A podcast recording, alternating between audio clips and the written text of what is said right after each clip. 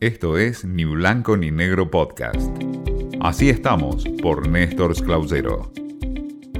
¿Qué tal? El gusto en saludarlos. En esta oportunidad le traigo un tema que tiene que ver con la ética, una cuestión que en el periodismo es prácticamente nula, al menos en sus discusiones y en sus planteos internos incluso, ¿no? ¿Es ético criticar a otro periodista o a otro medio desde un medio de comunicación? Me tomo la respuesta que dio hace un tiempo Javier Darío Restrepo en la Fundación Nuevo Periodismo de Colombia, la fundación de García Márquez. Restrepo, que murió hace muy poco, dejó dicho, desde este punto de vista no aparece ninguna contradicción en el hecho de que un medio señale los errores de otro medio. Si esto es necesario como advertencia para el receptor de información y no un truco deshonesto para combatir a los medios de la competencia.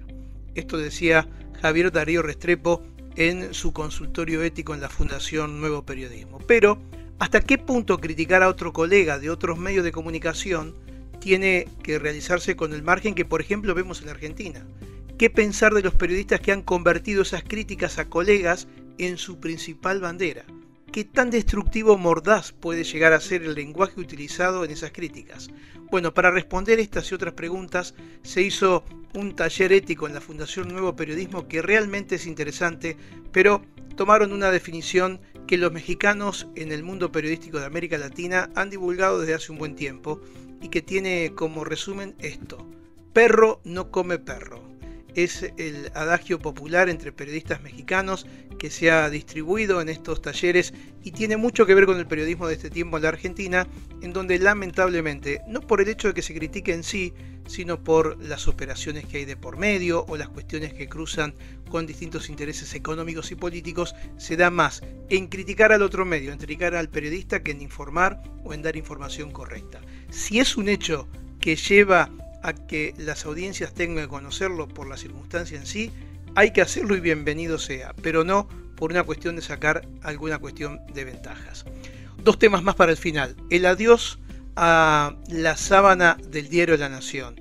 Durante este fin de semana se fueron las últimas páginas sábanas, las grandes, para aquellos que no conocen técnicamente lo que significa el formato sábana en los diarios, del Diario de la Nación que durante tantos años acompañaron a los lectores de la Argentina. Lo venía haciendo desde hace ya varios años, de lunes a viernes, con una edición distinta y finalmente también el fin de semana llegó el fin de la sábana en el Diario de la Nación. Y hablando de periodismo argentino, una última palabra para Mauro Viale, que se ha ido para muchos bueno, ha dejado indudablemente un estilo dentro del periodismo, odiado y amado en distintas etapas, una persona muy complicada de llevar, muy difícil, pero que nadie dudaba de su capacidad periodística y de su olfato al respecto.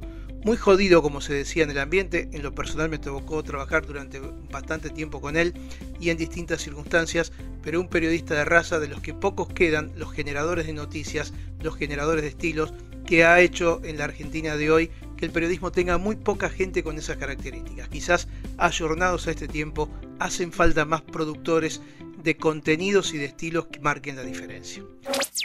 Esto fue Ni Blanco ni Negro Podcast.